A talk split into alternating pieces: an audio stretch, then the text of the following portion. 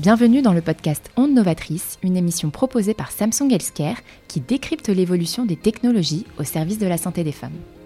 Un simple examen, une image inhabituelle et tout peut être chamboulé. Il arrive parfois que les professionnels de santé soient confrontés à un exercice difficile, celui d'annoncer une mauvaise nouvelle à leurs patientes. Savoir trouver les mots justes peut s'avérer extrêmement délicat puisqu'il s'agit notamment de minimiser les effets psychologiques liés à cette annonce. Aussi, à l'heure où les mouvements tels que MeToo impactent le monde médical avec une libération de la parole sur les violences gynécologiques ou encore sur la notion de consentement, la bientraitance est bien plus que jamais devenue un sujet fondamental pour les praticiens. Avec notre invitée du jour, Capucine Coulon, gynécologue obstétricienne, nous allons échanger sur les conséquences qui peuvent être observées chez les patientes suite à l'annonce d'une mauvaise nouvelle, en particulier en gynécologie obstétrique, et comment, vous, en tant que praticien, vous pourrez en limiter les répercussions avec la méthode Cahier.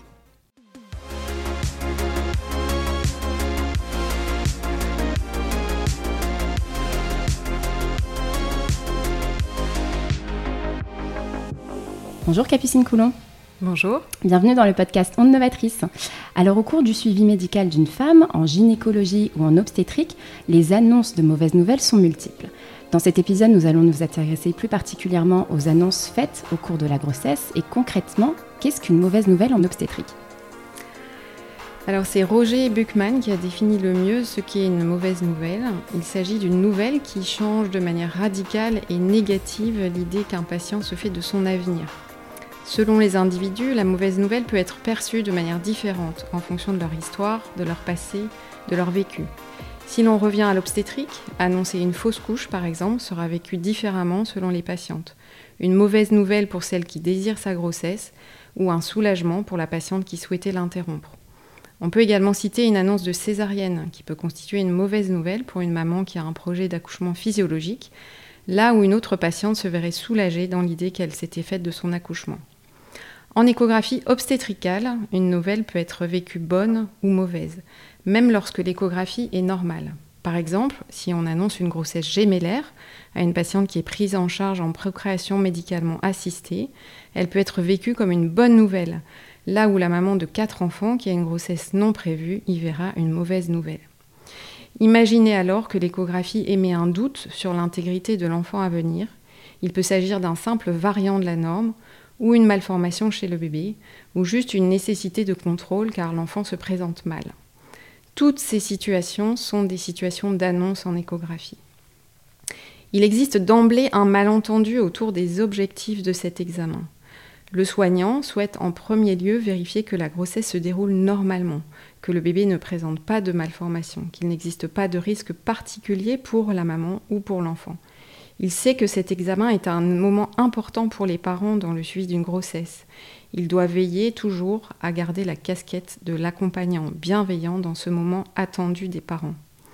Pour les parents, les objectifs sont souvent différents. C'est la première rencontre avec leur enfant qui passe par ces images projetées sur l'écran. Ils veulent pouvoir connaître le sexe de leur enfant pour l'annoncer ensuite à leurs proches. Certains psychanalystes et pédopsychiatres qui ont étudié spécifiquement comment l'échographie fétale interfère dans les représentations maternelles et parentales que les parents ont de leur enfant évoquent la rêverie maternelle ou la rêverie parentale. Il s'agit de l'enfant imaginaire, l'enfant parfait, ce concept qui permet la transition de l'état de femme à l'état de mère et de couple à celui de parent. Cette transition survient bien souvent avant la naissance de l'enfant. Certains couples sont ajustés à l'enjeu de l'examen, parfois il règne un niveau de stress perceptible, à juste titre, et ce d'autant que la patiente est envoyée en deuxième intention après une échographie de dépistage. Vous imaginez donc aisément que ce moment n'est absolument pas propice à l'annonce d'une mauvaise nouvelle. Les attentes de cet examen médical sont le plus souvent très éloignées entre celles du soignant et celles du couple.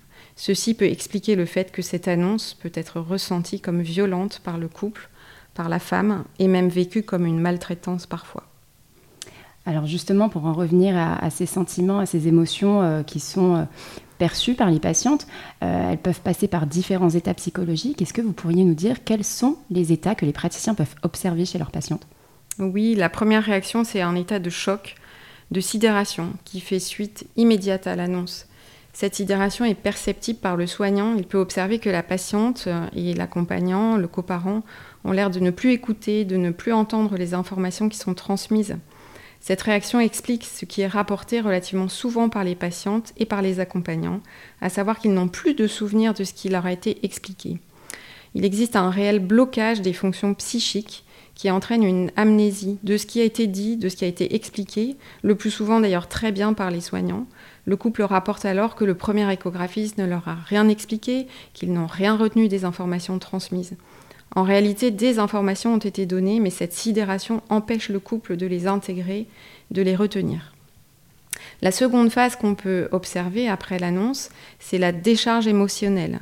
Elle peut se manifester bien souvent par de la tristesse, avec des pleurs, des cris parfois, plus rarement par des manifestations de colère, d'agressivité envers le soignant, ce qui est extrêmement difficile pour celui-ci, qui est déjà bien en difficulté avec cette annonce. Il convient de garder à l'esprit que cette décharge émotionnelle est un processus normal.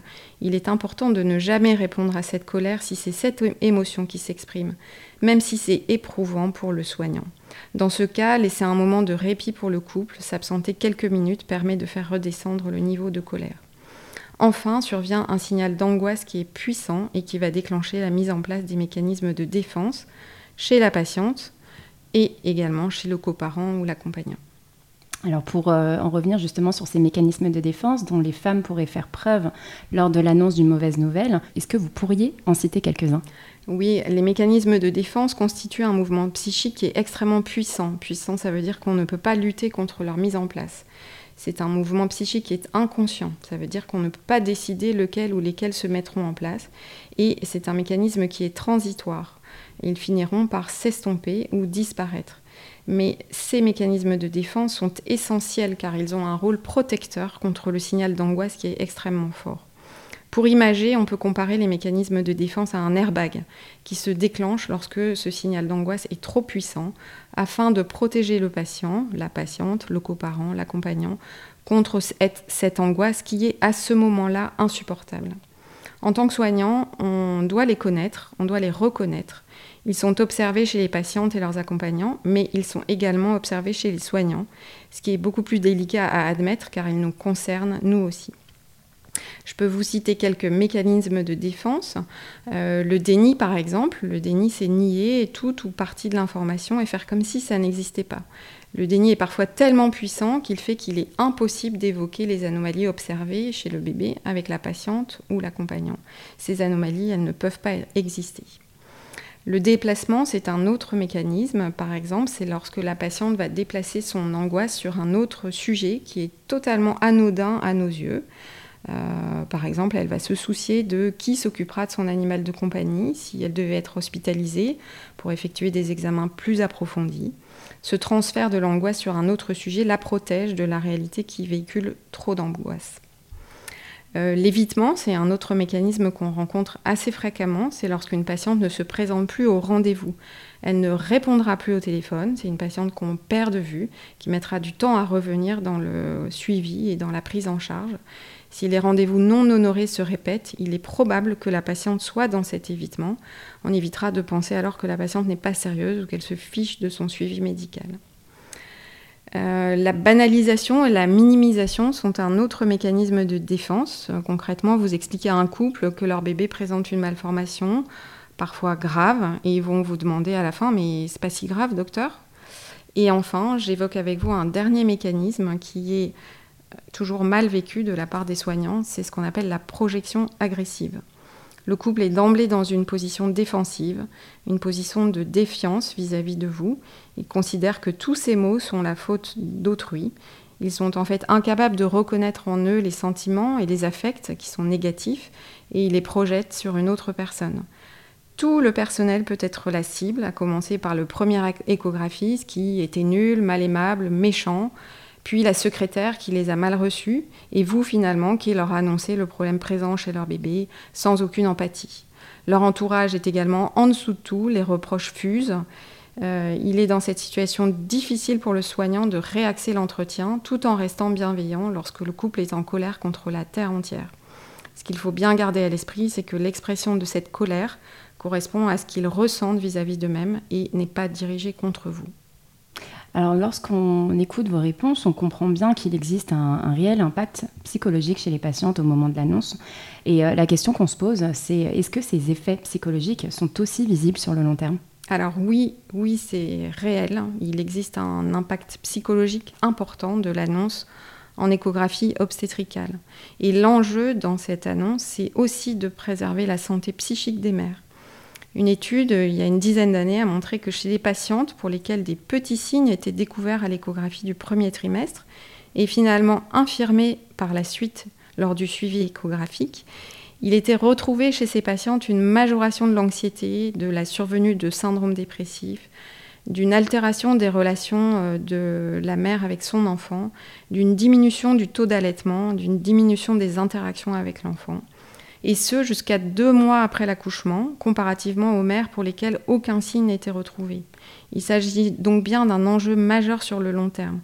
Quand on sait que la dépression du postpartum survient chez environ 15% des femmes, il est essentiel de prendre beaucoup de gants avant d'annoncer une image atypique, un variant de la norme ou un doute sur l'intégrité de leur enfant.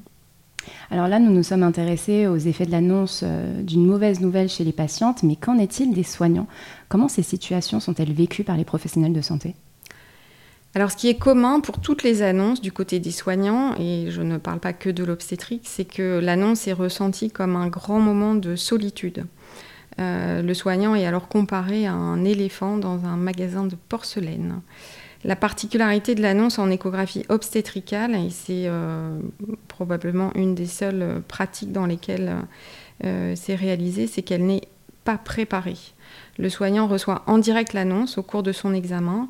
Il a repéré une anomalie. Ensuite, le challenge, c'est de réussir à terminer son examen sans que le langage non verbal ne le trahisse, sans être assailli de questions par le couple, ce qui serait normal, mais qui rendrait impossible le fait de finir l'échographie de manière exhaustive et euh, qui est indispensable pour transmettre l'ensemble de l'information. Tout ceci en se débattant avec ses propres émotions. Comment vais-je annoncer à ce couple que j'ai vu que quelque chose était inhabituel ou anormal? Ensuite, on peut décrire les mêmes phases que celles vécues par les couples, même si les professionnels tentent de les masquer, une certaine sidération au moment de la découverte d'une anomalie au cours de l'examen. Le comportement non verbal s'exprime, l'échographiste change le ton de sa voix, le rythme, se crispe, fronce les sourcils, ne parle plus. La tension est alors palpable. La décharge émotionnelle est plus intériorisée, mais le soignant peut ressentir de la tristesse, il sait que ses paroles vont blesser, faire mal, plonger le couple dans un état de tristesse et d'angoisse intense et changer radicalement le cours de la vie des couples à ce moment-là. Il y aura un avant et un après. C'est un exercice très difficile et on peut également observer la mise en place de mécanismes de défense chez les soignants. Ils sont un peu différents. On peut décrire euh, la rationalisation ou l'intellectualisation. Lorsque le soignant se cache derrière un jargon médical, il veut tout expliquer en détail, rapidement délivrer l'information, sans prendre parfois le temps de s'assurer que le couple intègre, comprend. L'évitement également est un mécanisme de défense observé chez les soignants, surtout si un couple l'a mis en difficulté avec une décharge émotionnelle très intense, tristesse, agressivité. Il évitera parfois de les revoir, ne trouvera pas le temps de passer dans leur chambre, ne passera pas devant la salle d'attente où le couple patiente. L'identification projective aussi, euh, si j'étais à votre place, si j'étais le père ou la mère de cet enfant. Non, nous ne sommes jamais à la place des parents et nous devons nous garder d'avis volontiers considérés ensuite comme paternalistes ou maltraitants de la part de ces couples. Parfois, pour préserver les couples, le soignant fait le choix de fragmenter l'annonce quand il perçoit que l'angoisse est devenue trop forte. Il peut différer l'entretien, annoncer au fur et à mesure. Ceci est probablement bénéfique lorsque le couple est dans un tel état de sidération que l'information ne peut pas être intégrée. Mais en revanche, lorsque l'annonce n'est pas complète, il peut s'agir d'une minimisation. On ne dit pas tout car on avait peur de faire encore plus de mal ou on ne voulait pas croire à ce qu'on a vu. Alors on a prévu un autre contrôle. C'est humain, nous ne sommes pas des machines et nous composons avec nos propres émotions. Alors on le comprend bien, euh, ces situations peuvent paraître extrêmement difficiles à gérer de part et d'autre. Et vous, en tant que praticienne, est-ce que vous avez une méthode pour vous préparer et accompagner au mieux la patiente? Dans la région dans laquelle j'exerce, nous utilisons une méthode décrite par un petit groupe de soignants qui propose des formations à l'annonce en obstétrique. Je vous la décris, appliquée à l'annonce en échographie obstétricale. L'acronyme, c'est le mot cahier. Le C pour le cadre, créer un cadre propice à l'annonce En salle d'échographie, la salle est dans la pénombre, la patiente est allongée, partiellement dénudée, enduite de gel. Vous ne pouvez pas la regarder dans les yeux puisque vous regardez l'écran de l'appareil d'échographie. La première règle, c'est pas d'annonce, la sonde en main. Il est préférable de tenter de terminer l'examen, poser la sonde, rallumer la lumière, proposer à la patiente de se rhabiller, de s'asseoir en face de vous avant de débuter votre annonce. Idéalement autour d'une table, la patiente à côté de son accompagnant. Ça peut être aussi la patiente assise sur la table d'échographie, son accompagnant à côté d'elle et en face de vous. Créer un triangle entre vous trois pour la proximité. Le lieu également doit être calme, sans irruption intempestive, idéalement sans appel téléphonique intercurrent, même si c'est parfois difficile dans nos pratiques. On peut éventuellement mettre un panneau sur la porte, ne pas déranger si on sait auparavant qu'une annonce va être euh, réalisée. Ensuite, le A, c'est pour anticipation. Ça, c'est compliqué. Anticiper l'annonce, ça peut être annoncer en fin d'examen qu'on a des informations à transmettre, proposer à la patiente qu'elle prenne le temps de se rhabiller. Le soignant peut quitter la pièce quelques instants pour recueillir des informations si la pathologie est mal connue. On a le droit de ne pas tout savoir quand on est échographiste. On a le droit d'avoir besoin de se renseigner ou juste parfois de souffler quelques minutes avant d'annoncer.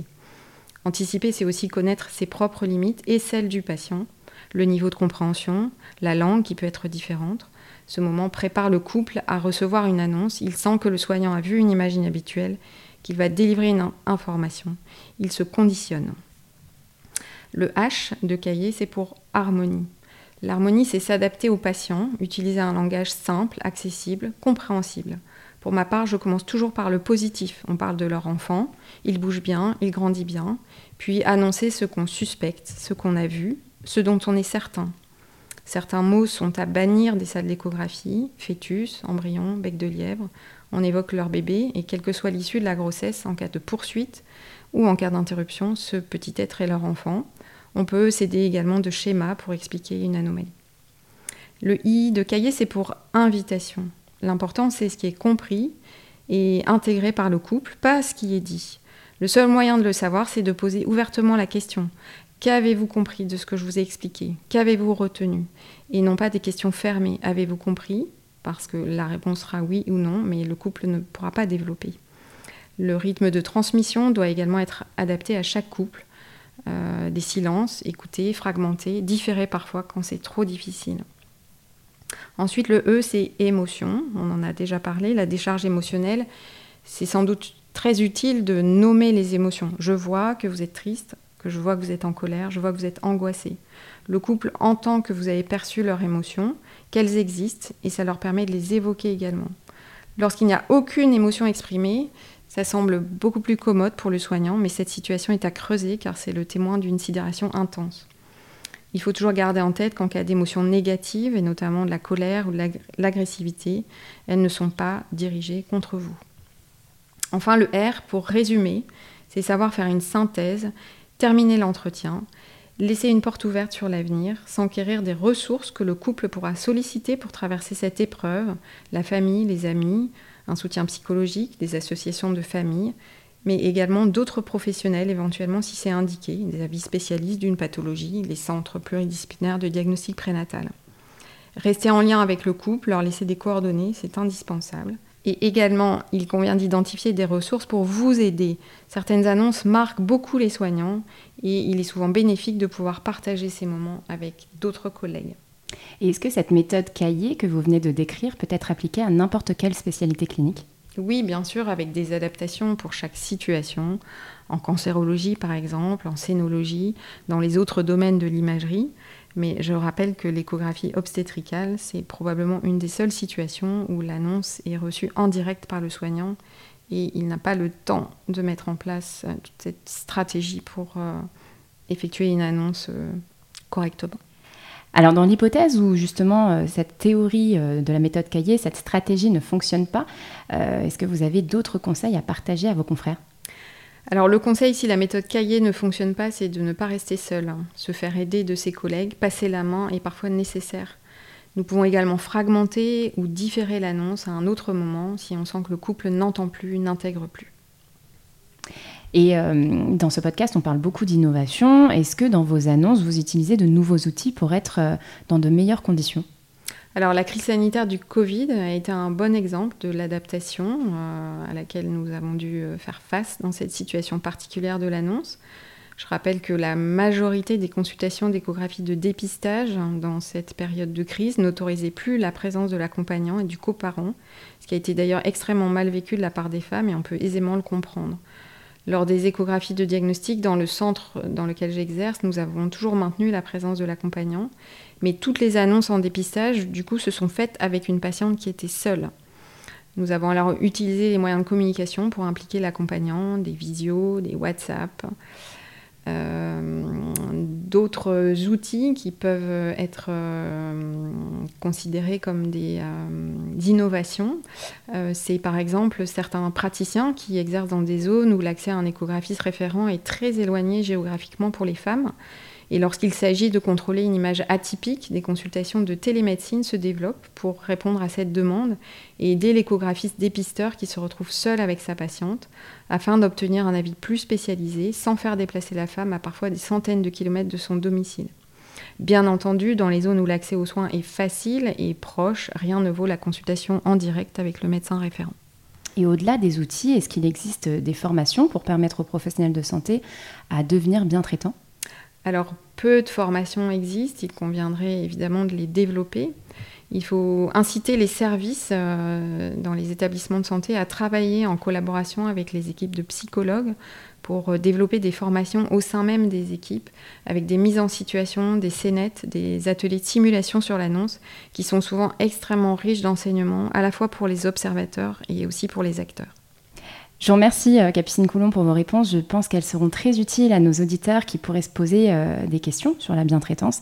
Et pour clôturer notre podcast, on aime souvent poser notre question phare qui est la suivante. Selon vous, quelle serait la santé des femmes sans les innovations médicales? Alors la santé des femmes s'est vue grandement améliorée avec les innovations médicales. Je parlerai de l'échographie euh, anténatale qui sans aucun doute a permis de réduire la morbidité et la mortalité maternelle mais aussi néonatale avec le diagnostic des grossesses multiples, le diagnostic des anomalies d'insertion placentaire, celui des malformations fétales qui permettront un transfert in utero vers un centre expert qui est muni de toutes les compétences et du plateau technique pour les accueillir et les prendre en charge.